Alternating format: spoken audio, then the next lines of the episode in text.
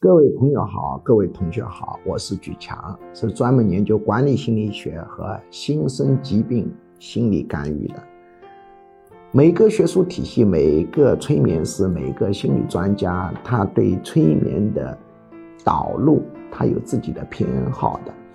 我们前面已经学过，催眠导入跟催眠治疗是两件事。催眠导入是把它导入到能够潜意识沟通的状。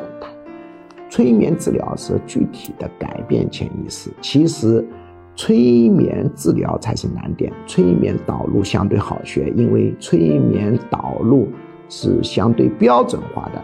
那么局门学术体系的催眠导入的偏好呢是四个关键点：第一个叫腹式深呼吸，第二个呢叫三穴深点点穴位，第三个呢是把它导到朦胧状态。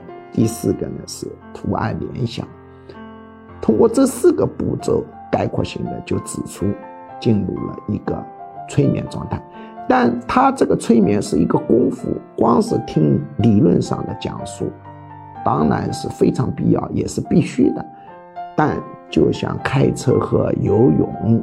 像企业管理，光听理论上讲述是不行的，一定要现场师傅带徒弟做模板演示，反复练习。它是功夫，它不是一个知识点，但这个知识点的是必须的啊。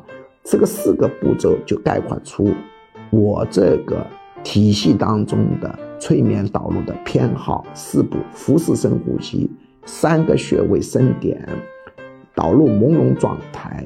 那第四步是图案联想。这是局门学术体系的标准催眠导入方法。